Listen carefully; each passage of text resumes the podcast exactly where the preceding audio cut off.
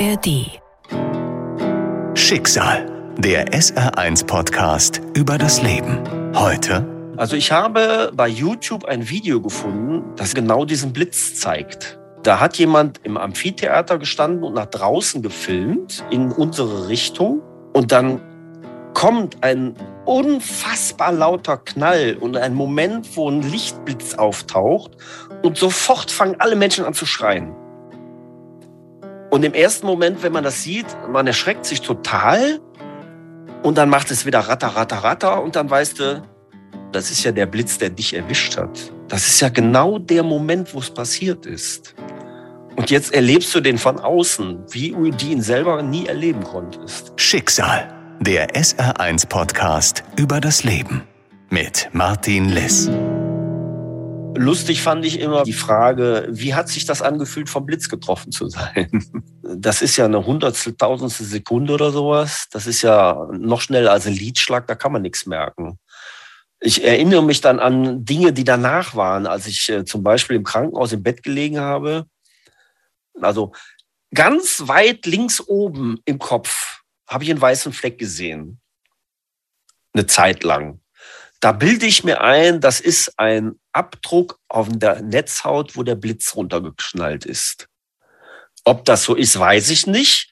Aber es würde natürlich erklärungstechnisch gut passen, weil der Blitz kommt runter, man sieht den irgendwie, der brennt sich auf die Netzhaut ein und verblasst dann, bis er weg ist. Also ich glaube, dass es gut ist, dass man diesen Moment nicht erlebt, weil so ein Blitz, ja. der hat zigtausende Volt und Ampere und Hitze.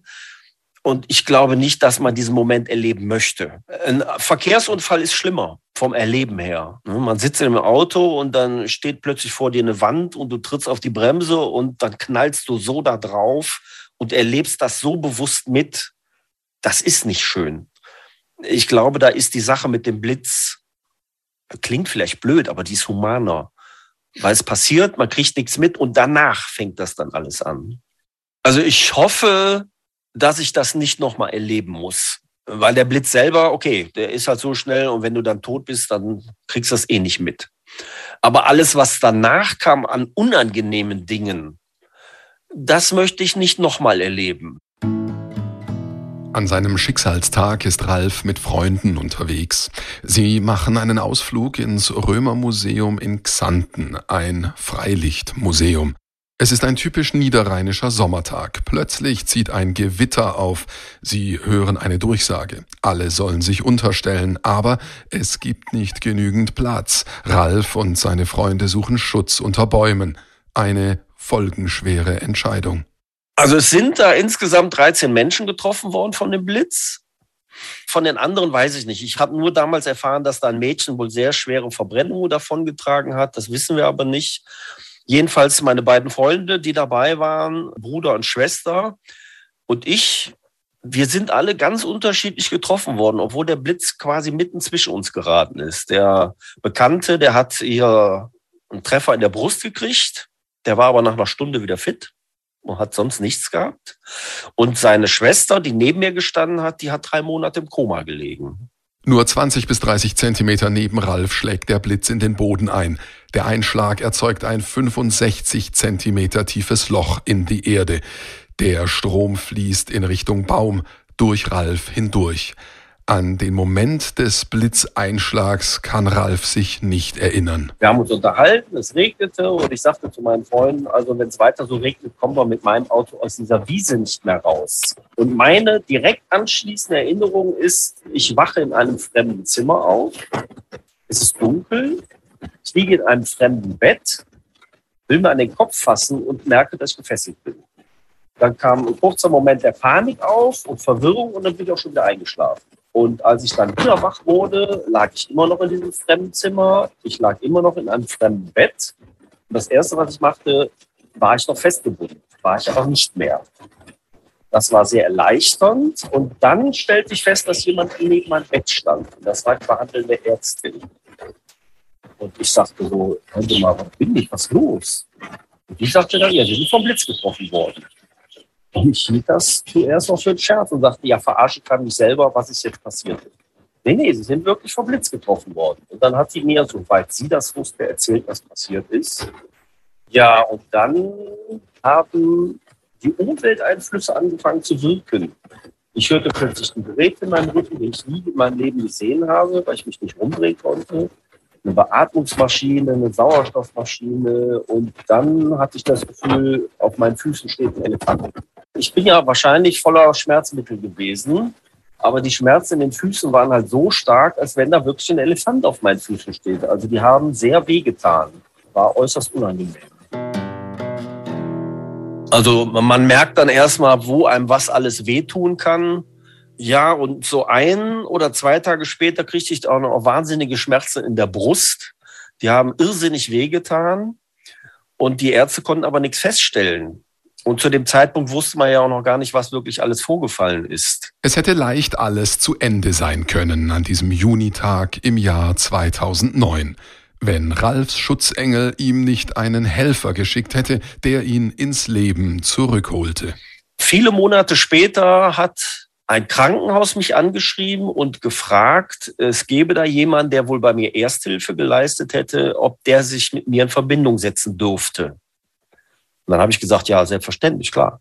Und darüber habe ich erfahren, dass gegenüber ein Mann stand, der eine Ersthilfeausbildung hat dann ist der Blitz bei uns angeschlagen und er ist ohne zu überlegen einfach losgerannt, hat uns da alle liegen sehen. Und ich war der Einzige, der nicht mehr gekrampft hat. Und dann hat er beschlossen, mir zu helfen. Und er hat mir eine Herzdruckmassage verpasst. Und ich nehme an, dadurch sind dann nachher die Schmerzen aufgetreten, weil das war eine haarstarke Prellung, da muss man ja schwer drücken. Aber zu dem Zeitpunkt, wo das auftrat, wusste kein Mensch, was da los ist. Mhm. Dann haben sie mich in ein anderes Krankenhaus gebracht, weil da ein CT-Gerät frei war. Haben mich durch das CT geschoben, war aber nichts festzustellen, war also nichts kaputt, gebrochen oder sonst was. Wenn der nicht entschieden hätte, das ist jetzt die Person, die meine Hilfe braucht, dann wäre ich nicht mehr da. Da bin ich fest von überzeugt. Weil er sagte halt, ich hätte keine Zuckungen mehr gehabt, ich hätte nicht mehr gekrampft, so hat er es gesagt. Und deswegen hat er mir geholfen, während die anderen da noch lagen und krampften. Das heißt für mich, in dem Moment war ich tot und er hat mich zurückgeholt. Bin ich sehr, sehr dankbar für. Viele überleben es nicht und es gibt welche, die es überleben, die dann aber für den Rest ihres Lebens im Rollstuhl sitzen oder wo das Gehirn so gelitten hat, dass sie halt geistig nicht mehr dabei sind. Und deswegen, als ich mit einem klaren Kopf und nur körperlichen Einschränkungen im Krankenhaus lag, da habe ich schon gewusst, boah, du hast so ein Schwein gehabt wenn ich gewisse Daten sehe oder so, dann denke ich immer, das war vor dem Blitz oder das war nach dem Blitz. Und tatsächlich ist es so, dass ich diesen Tag, den ich überlebt habe, wie so eine Art kleinen Geburtstag feiere. Ich gehe da mit meinen Eltern oder mit Freunden lecker essen und erinnere mich daran, dass ich diesen Tag so gut und mit so viel Glück überlebt habe. Nur mit viel Glück und tatkräftiger Hilfe hat Ralf den Blitzschlag überlebt. Ein zweiter Geburtstag. Mit 46 Jahren bekommt Ralf die Chance auf ein zweites Leben. Ganz ohne Verletzungen und Einschränkungen ist er dennoch nicht davon gekommen. Ich weiß, dass meine Blase und meine Niere aufgeplatzt sind durch den hohen Druck des Blitzschlages. Da lag eine Schiene drin. Die Blasenschiene, die hat man mir im Krankenhaus schon rausgenommen.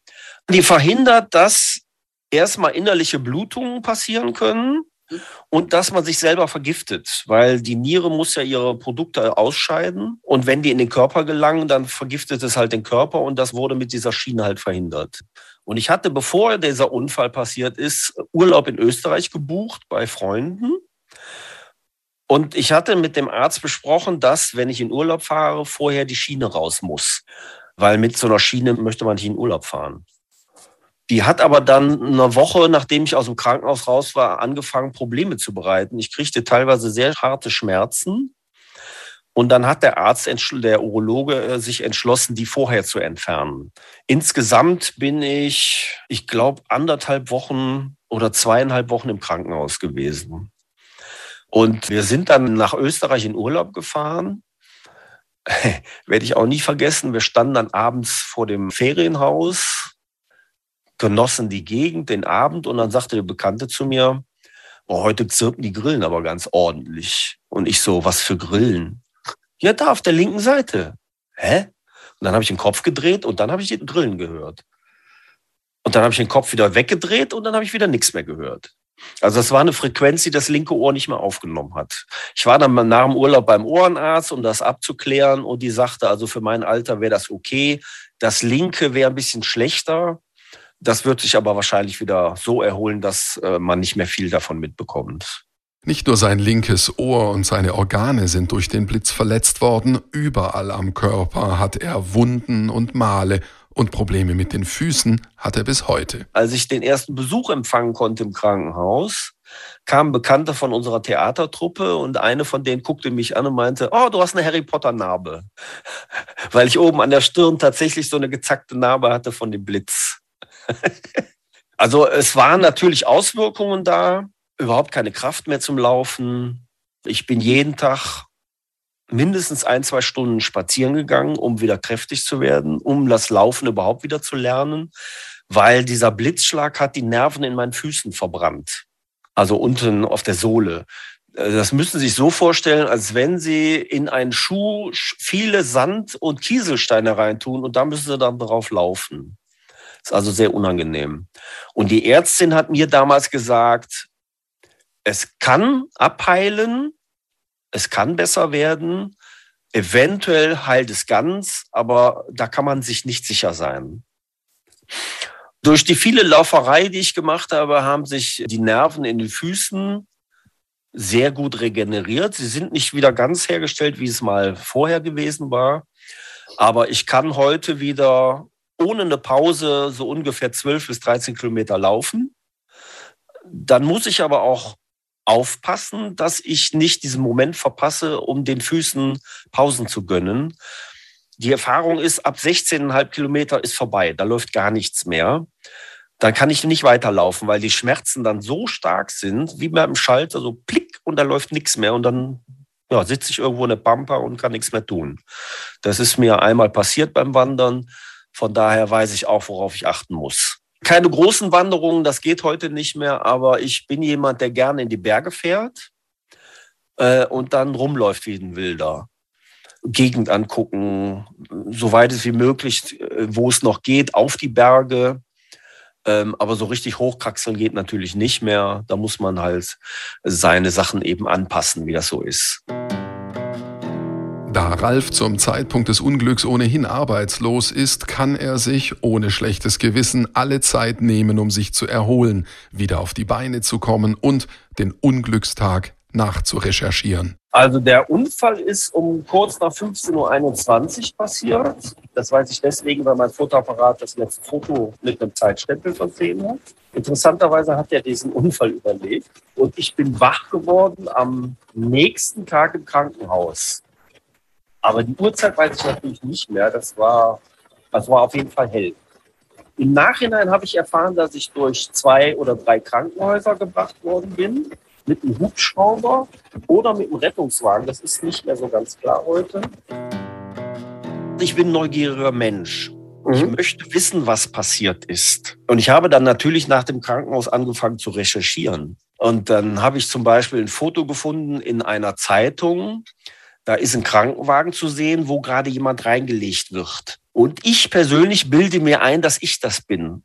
Weil die Person trägt die gleiche Jeanshose und die gleichen Tonschuhe, wie ich sie anhatte. Aber wissen tue ich es natürlich nicht. Oder was ich zufällig gefunden habe, also ich habe bei YouTube ein Video gefunden, das genau diesen Blitz zeigt. Da hat jemand im Amphitheater gestanden und nach draußen gefilmt in unsere Richtung.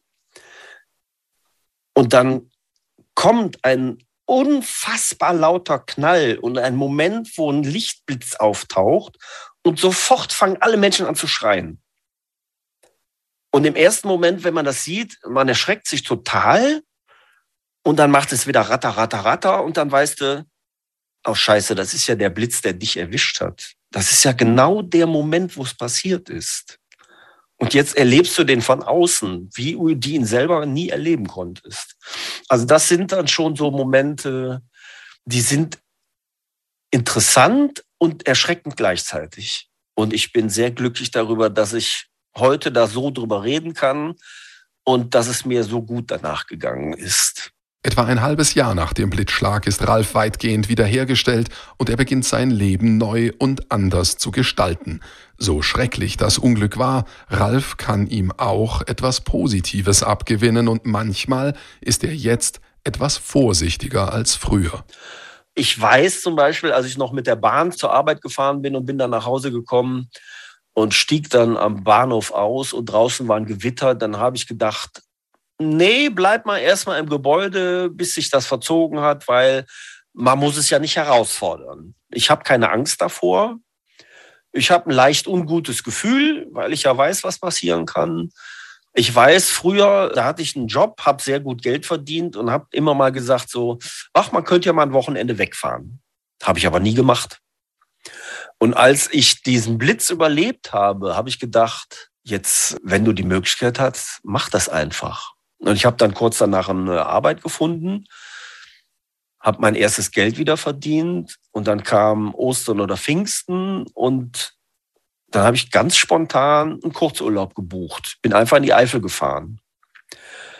Und das hätte ich früher vielleicht nie gemacht, aber so wusste ich, es kann so schnell vorbei sein. Du musst ein bisschen dir die Zeit nehmen und einfach mal was tun. So, und das mache ich seitdem regelmäßig jedes Jahr. Und ich bin damit sehr glücklich und zufrieden. Und da ich ja weiß, wie schnell es vorbei sein kann und was für ein wahnsinniges Glück ich gehabt habe, versuche ich das so weit wie es geht auch umzusetzen. Es hat auch Dinge gegeben, die ich danach sehr gerne gemacht habe. Interviews für Zeitungen, fürs Radio, das hätte ich ja so nie bekommen wahrscheinlich. Also im Normalleben passiert sowas ja nicht. Das sind ja außergewöhnliche Dinge. Und von daher war das schon spannend und interessant. Ich erzähle normalerweise nicht viel, außer ich habe ein Mikrofon vor der Nase. Dann komme ich ins Erzählen. Und ich gehöre zu den Menschen, wenn denen solche Dinge passiert sind, die wollen darüber reden. Es muss raus nicht in sich reinfressen, das ist tödlich, finde ich. Hat ja auch jeder eine andere Ansicht darauf, aber ich muss das verarbeiten, indem ich darüber erzähle. Und ich habe dann ein Hörspiel geschrieben über diesen Unfall. Und das hat mir sehr geholfen, das auch zu verarbeiten. Das intensive Beschäftigen damit nochmal drüber nachzudenken, was ist gewesen, was hast du erlebt, wie ging es dir dabei und was ist alles passiert damit war das aus mir raus und ich konnte mich der Zukunft wieder zuwenden. So würde ich das mal bezeichnen. Also ich habe es nicht in mich reingefressen und immer wieder überlegt, ach Gott, was ist dir da passiert, was wäre wenn und so, sondern ich habe es verarbeitet in den Möglichkeiten, die ich hatte. Und damit ist dieses Thema aus meinem Kopf raus und ich, der ist frei für die anderen und für die schönen Dinge. Ralf ist jetzt 60 Jahre alt. Den gewittrigen Tag im Römermuseum in Xanten wird er natürlich niemals vergessen. Gleichzeitig hat er über die Jahre Abstand zu dem Unglück gewonnen, denn seine Devise ist darüber sprechen, verarbeiten und immer nach vorne schauen. Ich kann mich nicht mehr an alles von damals erinnern. Da gucke ich in das Drehbuch meines Hörspiels rein und erinnere mich wieder dran. Oder ich höre es mir an, je nachdem. Ja, und da hat man so viel Abstand, dass es einfach, es belastet einen mich nicht mehr. Also ähm, dadurch, dass ich so viel darüber erzählt habe und geschrieben habe, hat es mich sowieso nie wirklich so belastet, sondern ich habe es ja abgearbeitet. Und so im Nachhinein, ich kann in den meisten Fällen ganz ruhig darüber sprechen. Ab und zu kommt so ein Schub hoch.